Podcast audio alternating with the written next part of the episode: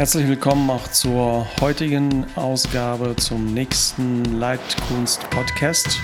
Schön, dass du eingeschaltet hast, schön, dass du dabei bist, ähm, ob du neu dazu kommst oder schon länger unsere Podcasts hörst und hoffentlich auch einen Gewinn daraus ziehst. Ähm, wir bitten um Weiterleitung, bitten um Empfehlung, sind dankbar für Feedback, für Rückfragen, ob es jetzt technischer oder inhaltlicher Art sind. Wenn du etwas merkst, hörst, dann gib uns gerne Feedback, damit wir uns verbessern können. Leitkunst hat den Anspruch, im Alltag da zu sein und deshalb gibt es auch diesen Podcast. Wir wollen in den Alltag der Leiter hineinsprechen. Wir suchen Dialog mit euch und deshalb gerne äh, meldet euch zurück mit E-Mails, mit WhatsApps, sodass wir die Fragen beantworten können, die ihr eigentlich habt. In dieser Folge geht es darum, dass wir die Leitkunst 20 äh, bewerben, wobei es weniger um Werbung, mehr um die Inhalte geht. Äh, wir werden ein bisschen mehr ausführen, was diese Themen so mit sich bringen. Erwin, äh, ich grüße dich wieder mal in Hi. dieser Runde. Schön, Schön dass, bei euch zu sein. Genau, dass wir mal beisammen sitzen nach längerer Zeit. Er wird gleich ein bisschen mehr zum Hauptthema sagen, die sogenannte neue Führungskultur. Und dann werden wir im nächsten Schritt nochmal kurz über die Workshops beziehungsweise über die Referenten sprechen, sodass ihr da einen besseren, tieferen Einblick habt in die Themen und mhm. hoffentlich motiviert seid, am 21. März um 9.30 Uhr hier in der EF Siegburg dabei zu sein. Das würde uns wirklich freuen, da auch persönliche Gespräche, Dialog zu kommen und euch noch mehr und besser bei euren Aufgaben zu unterstützen. So, lieber Erwin, du bist dran mit dem Thema neue Führungskultur, einem Thema, das mhm. die Medien, nicht nur die christlichen, sondern die, äh, die Businesswelt auch bewegt. New Leadership, neue Führungskultur. Ja. Und das haben wir uns ausgesucht, äh, weil wir glauben, dass es äh, Konsequenzen hat für uns als ja. christliche Leiter. Sag einfach mal so deine Gedanken dazu, äh, das, was du bisher angelesen hast, mhm. eigene Erfahrungen. Ja, also ich mache immer wieder die, die Erfahrung auch im Gespräch mit ähm, anderen Pastoren und ähm, Führungskräften, dass ähm, eigentlich die allermeisten an den Punkt kommen, dass sie merken, okay, Führung funktioniert irgendwie nicht mehr ganz so, wie das früher mal gelaufen ist. Manche Prinzipien haben sich nicht verändert, ähm, andere Dinge sind aber dazugekommen, Schwerpunkte haben sich verschoben, manche Kompetenzen haben mehr an Bedeutung gewonnen, andere sind nicht mehr ganz so entscheidend. Ähm, und äh, seit mehreren Jahren ähm, ja, New Leadership baut eigentlich so ein Stück weit auf den Begriff New Work auf. Also ähm, immer mehr Leute sagen, es reicht mir nicht, einen Job zu haben, der mir meinen Lebensunterhalt sichert, sondern ich habe größere Erwartungen an meinen Job. Mhm. Äh, da spielt Sinnhaftigkeit eine große Rolle. Also was bewege ich damit eigentlich? Ganz unabhängig davon, wie viel Geld ich damit bekomme, äh, dafür bekomme, was, was hat das eigentlich für einen Sinn? Ähm, welche Bedeutung habe ich damit? Ähm, das ähm, aber auch so ein Bedürfnis stärker mit Denken, mit Gestalten, mit Bestimmen zu wollen, in mehr Dinge mit hineingenommen zu werden, ähm, so dass viele alte Strukturen mit sehr starken Hierarchien und da hast du einen Chef, der führt einfach top-down, sagt, wo es lang geht und du hast eine Menge Mitarbeiter, die führen einfach nur aus ähm, das entspricht nicht mehr der Lebenswirklichkeit. Und mhm. ich glaube, für uns als Kirchen, wenn wir gute Leute haben wollen, sowohl hauptamtlich als auch ehrenamtlich, dann äh, müssen wir uns damit auseinandersetzen. Mhm. Und äh, ich glaube, äh, mir macht es persönlich sehr viel Spaß und ich merke, wie da unterschiedliche Veränderungen auch auf uns als Kirche zukommen oder schon wir mittendrin sind. Und ähm, ja, deshalb freue ich mich total, dass wir mit der Leitkunst 20 uns diesem spannenden Thema widmen mhm. und äh, uns auch ein Stück weit die Frage stellen, okay, welche Konsequenzen hat das eigentlich für uns? Ähm, wo sind wir vielleicht auch noch in so gewissen Denkmustern und Strukturen gefangen, die hier und da ein bisschen ähm, aufgebröselt werden müssen. Und ähm, genau, sehe mich selber auch mittendrin in diesem Prozess.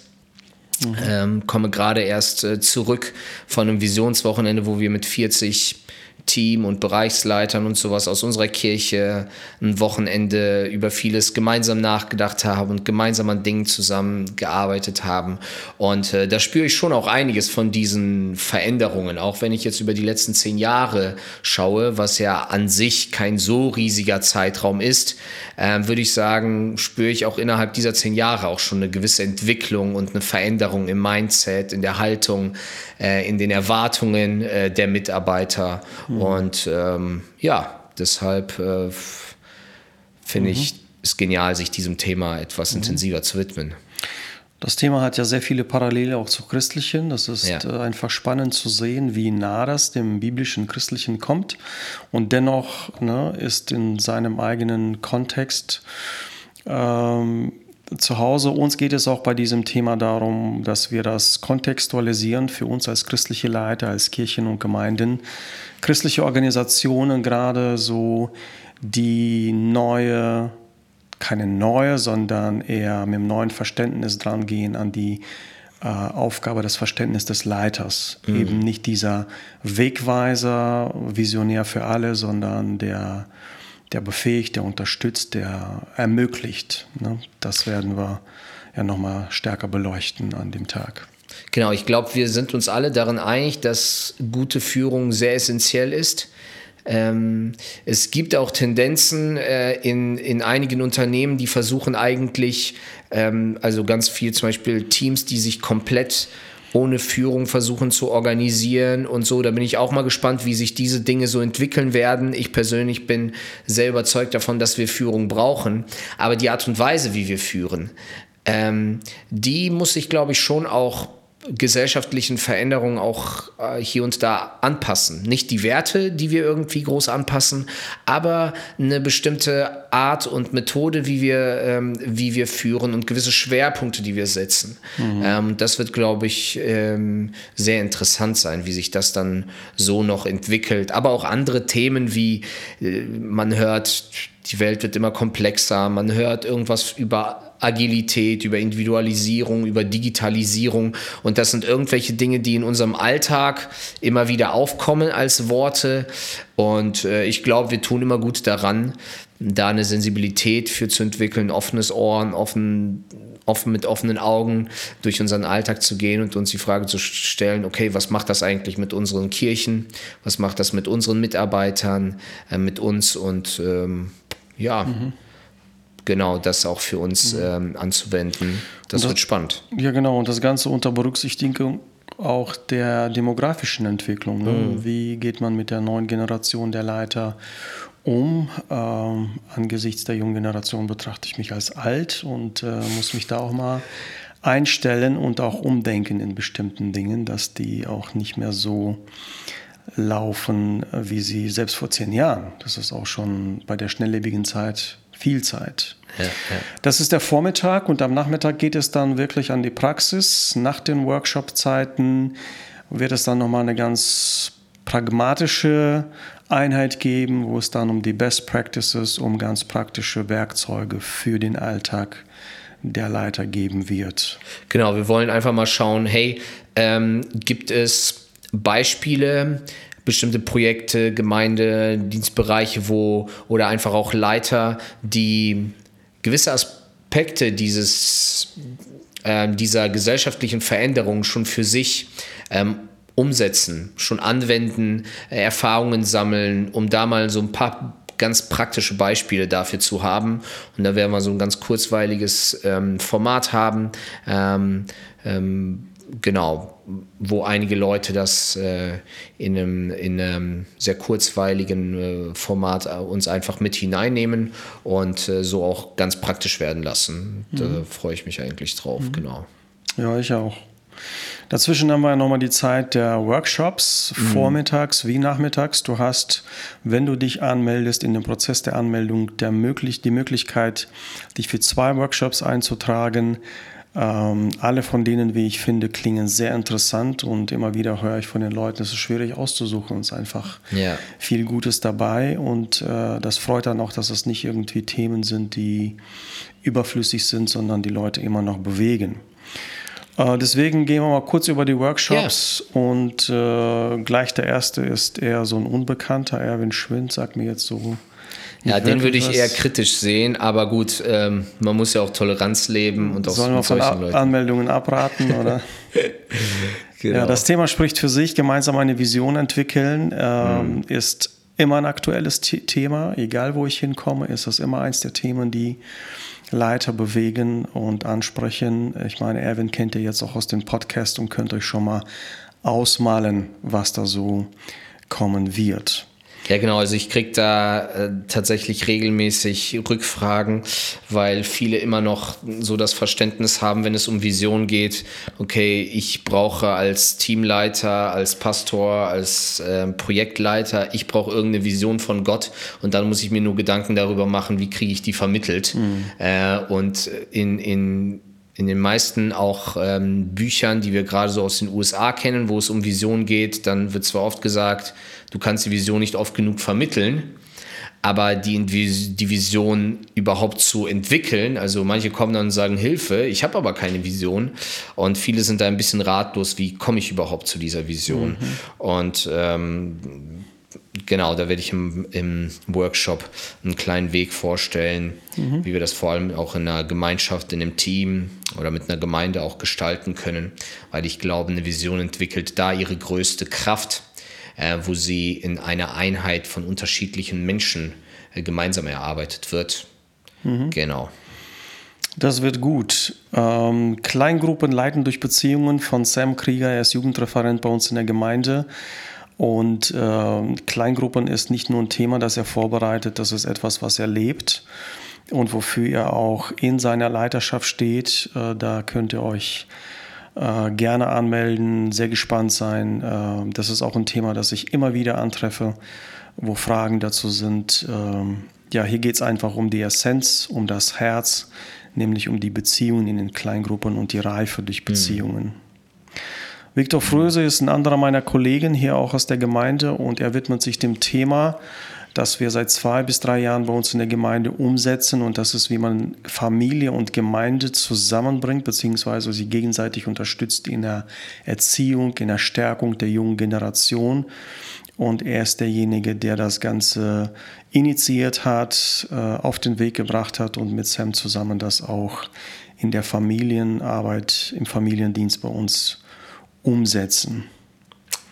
Super. Robert Steffen ist jemand, den du kennst und eingeladen hast und ja. äh, kannst du ein paar Worte genau. dazu sagen. Also Robert, ähm, wer ihn kennt, wird ihn äh, nie vergessen. Ähm, genau, äh, Robert ähm, ist gerade vor allem ähm, Coach für Storytelling und Rhetorik, berät Unternehmer, die ähm, ein Produkt vorstellen oder auch eine Story zu erzählen haben, aber er ist gleichzeitig auch jemand, der schon mehrere Jahre Erfahrung darin hat, wie man in Gemeinden eine, eine gesunde, eine ansteckende, eine begeisternde Willkommenskultur entwickelt und aufbaut und mhm. hat dann ein Riesenherz dafür, dass Menschen, die einfach mal vielleicht auch halb zufällig in eine Gemeinde und einen Gottesdienst kommen, dann nicht nur eine Veranstaltung erleben, sondern wirkliches Zuhause finden mhm. und hat da unheimlich viel Gutes aus der Praxis heraus zu, zu sagen, hat schon da viele Workshops gemacht und Gemeinden trainiert. Ähm, und ich glaube, Willkommenskultur, Gastfreundschaft ist so eine Kompetenz. Bei manchen Dingen kann sich eine Gemeinde vielleicht sagen, naja, das eine ist halt unsere Stärke, das andere nicht. Aber Gastfreundschaft, da können wir nicht sagen, naja, da sind wir einfach nicht gut drin. Äh, Kernwerte, Gemeinde. Das ist, das ist eine Kernkompetenz. Äh, da müssen wir alle total, ich würde sogar sagen, wenn es um den Gottesdienst geht, würde ich keine andere Kompetenz so hoch priorisieren wie die Gastfreundschaft. Hm. Ich glaube, dass das noch wichtiger ist als die Qualität der Predigt und die Qualität der Musik, weil eine gute Predigt kannst du ja auch bei YouTube reinziehen und gute Musik kriegst du auch überall. Aber irgendwo anzukommen und Annahme zu erleben und Gastfreundschaft, dass jemand dir in die Augen schaut und sagt, schön, dass du da bist, das ist etwas, was YouTube nicht bieten kann.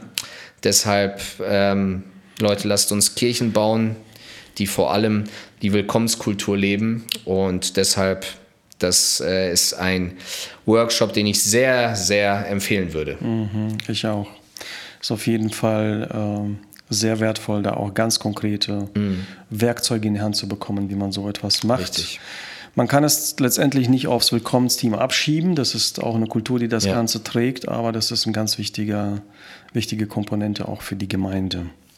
Leiterschaft in der Bibel lernen von den Besten. Sascha Neudorf ist ein weiterer Kollege von mir und er geht so in die biblisch-theologische Richtung und schaut in die Bibel, was wir uns da von den Leitern abgucken können, wie die uns inspirieren, Prinzipien ableiten für unsere Leitungsverantwortung heutzutage.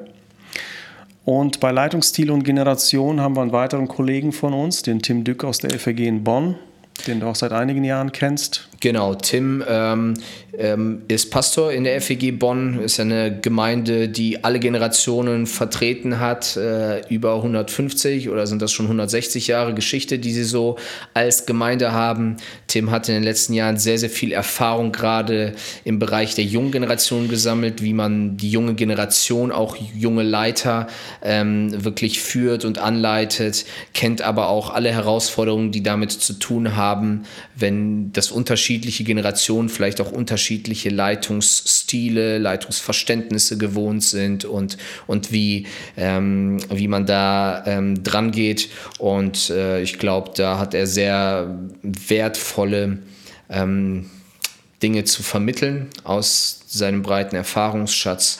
Und äh, was ich an Tim immer auch äh, ja, sehr schätze, ist sein offener Blick. Äh, er, er bleibt nie dort stehen, wo er ist. Er informiert sich aus allen Richtungen, lernt immer weiter dazu, mhm. ist, ähm, hat wirklich ein Herz, Dinge immer weiter zu entwickeln und, und äh, die junge Generation für Jesus zu gewinnen, die Gemeinde mit der jungen Generation zu gestalten und zu bauen. Ähm, genau, deshalb passt mhm. dieses Thema perfekt für ihn. Mhm. Ja, der nächste Kandidat ist auch so einer, den du kritisch sehen würdest, oder? Und, äh genau. Ja, äh, der nächste Kandidat äh, ist unser lieber André. Äh, und du sprichst über Berufungs- und Reifeprozesse eines Leiters. Ähm, yep. Das hast du dir selbst ausgesucht. Ähm, sag genau. mal kurz einen Satz. Äh, warum ist dir das wichtig? Ich denke, im Bereich der Berufung gibt es wahrscheinlich die größte Verwirrung auch unter Christen. Die einen sehen das super übernatürlich, die anderen äh, sagen dann, okay, wenn mich jemand einlädt, was zu tun, das ist dann die Berufung von Gott. Mhm. Und äh, da werden wir drüber reden, äh, wie diese beiden Dinge zusammenkommen. Gott beruft, ja, Gott beruft aber auch durch Menschen. Und vieles hat er auch in Menschen hineingelegt. Ich sage immer so, mhm. zu 70 Prozent steckt die Berufung in dir selbst. Mhm. Und der Rest ist eben die göttliche Komponente und auch ja. das Feedback von außen. Und dann noch die Reife. Äh, ich denke, viele Krisen in der Gemeinde entstehen durch die Leiter, vor allem wenn man Leiter, geistlich unreife Leiter zu früh einsetzt. Und auch darum soll es gehen, dass man diese Prozesse nicht überspringt. Man kann auf der Kompetenzebene ganz schnell vorankommen, aber Reife lässt sich nicht beschleunigen. Und um diesen Zusammenhang geht es dann bei diesem Thema auch. Sehr gut. Die Big Five jeder Rede, Bernhard Friesen, guter Freund, Pastor für die, äh, für die Kirche in Oberberg, ähm, einer der Pastoren dort, ähm, der spricht zum Thema, ja, es ist eher so eine Rhetorik. Ähm, sie bieten auch als Kirche für Oberberg die äh, Redewerkstatt an, wo man äh, lernt auch eine Rede auszuformulieren, vorzubereiten und die fünf Komponente, die jeden Redner betreffen, äh, jede Rede betreffen, ist dann Redner, Zuhörer, die Rede selbst, die Bibel und die Bühne. Äh, es wird sehr praktisch, so wie ich den Bernhard kenne. Er brennt für Jesus und wird auch dieses Thema sehr äh, optimistisch, ermutigend und praktisch äh, beibringen. Freue ich ja. mich drauf. Cool. Dann haben wir noch Andreas Fehler, also ja. Pastor der FEG Bonn. Ist das auch schon seit einigen Jahren. Und ähm, Andreas schätze ich sehr als Person. Ich weiß noch, als wir die Kirche für Bonn gegründet haben, eigentlich hatten wir noch keinen kein keinen öffentlichen Gottesdienst und nichts. Er hat nur mitbekommen, da ist irgendwie eine Gruppe, die gründet eine Kirche. Ähm, hat er irgendwie sich Kontaktdaten von uns geholt, ist auf uns zugekommen und hat uns äh, direkt von Anfang an jede Hilfe angeboten und hat das gefeiert, dass eine neue Gemeinde entsteht mhm. in der Stadt, wo er schon eine Gemeinde leitet. Ähm, so geht auch nicht jeder Pass so mit um. Und da habe ich gemerkt, okay, das ist ein Mann mit, ähm, mit einer inneren Größe und was ich im Laufe der Jahre gemerkt habe, der wirklich sehr, sehr nah an Jesus dran ist. Und deshalb wird er über die Kraftquellen eines Leiters sprechen. Mhm. Ähm, und ich glaube, das wird ähm, gerade im Hinblick darauf, dass wir natürlich alle nicht einfach nur zwei, drei Jahre Gas geben wollen, sondern die Frage, okay, wie, wie geht sowas dann auch über viele Jahrzehnte gut? Ähm, Burnout ja, und ne? sowas ne? ist ein großes Thema an allen Stellen. Und deshalb glaube ich, ist das ein sehr relevantes Thema auch. Als Marathonläufer weißt du, ich mache bisher nur halbe Sachen. Ich habe bisher nur einen halben Marathon gelaufen. Kommt noch, kommt einen halben Ironman gemacht. Der Ironman kommt noch.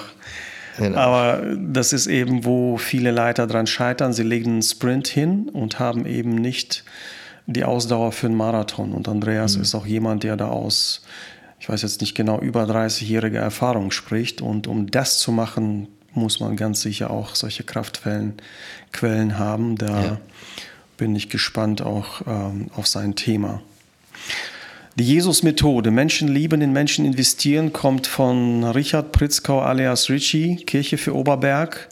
Er ist jemand, der in den letzten Jahren äh, ein sehr nachhaltiges Erlebnis hatte, persönlicher Art, wo er gemerkt hat, dieses zum Gottesdienst gehen, das Christenleben so leben, wie man es gelernt hat als junger Mensch, reicht nicht aus und hat festgestellt, dass er im Dienst für den Herrn ähm, ja auch gewissermaßen bestimmte Beziehungen vernachlässigt hat, weil man dann eben in der Kirche gefragt war und sonst irgendwo.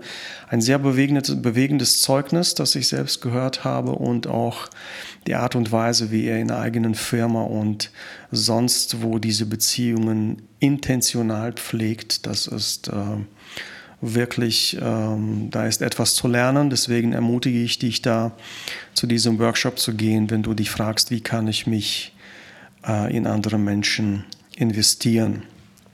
Okay. Zum Thema Outreach haben wir den Daniel Kern gewonnen, jemand, der im Vorstand von Restart e.V. ist in Troisdorf, in der Gemeinde Zentrum Lebendiges Wort selbst ist und der spricht darüber, den Glauben bezeugen, eine Idee von gestern. Es geht um beides, wie man soziales Engagement, was sie als Restart ne, richtig stark ausgebaut haben in den, nächsten, in den letzten Jahren, aber auch wie dieses nicht auf Kosten des Evangeliums, der guten Nachricht mhm. geschieht, sondern wo diese beiden Dinge auch zusammenkommen und auch authentisch gelebt werden. Da äh, freue ich mich äh, sehr stark darauf, dass er dieses äh, Thema in dem Workshop uns alle nahe bringt, beziehungsweise denjenigen, die dabei sein werden. Ich hoffe, diese persönlichen ja. Porträts und kleine Einblicke helfen euch da, euch ein Bild zu machen und bei der Anmeldung eine gute Wahl zu treffen. Ich meine, egal welche Wahl du triffst, du wirst eine gute Wahl treffen. Äh, und dann könnt ihr euch in persönlichen Gesprächen ergänzen. Nicht zu vergessen das Mittagessen. Das Mittagessen ist bei uns nicht einfach ein Essen. Es ist der Part, den wir mit Netzwerk überschreiben. Dort, dort geschieht die eigentliche Arbeit, ne, wo die Impulse mitverarbeitet werden, besprochen werden, ausgetauscht werden, wo Beziehungen entstehen zwischen den Mitarbeitern der jeweiligen Bereiche.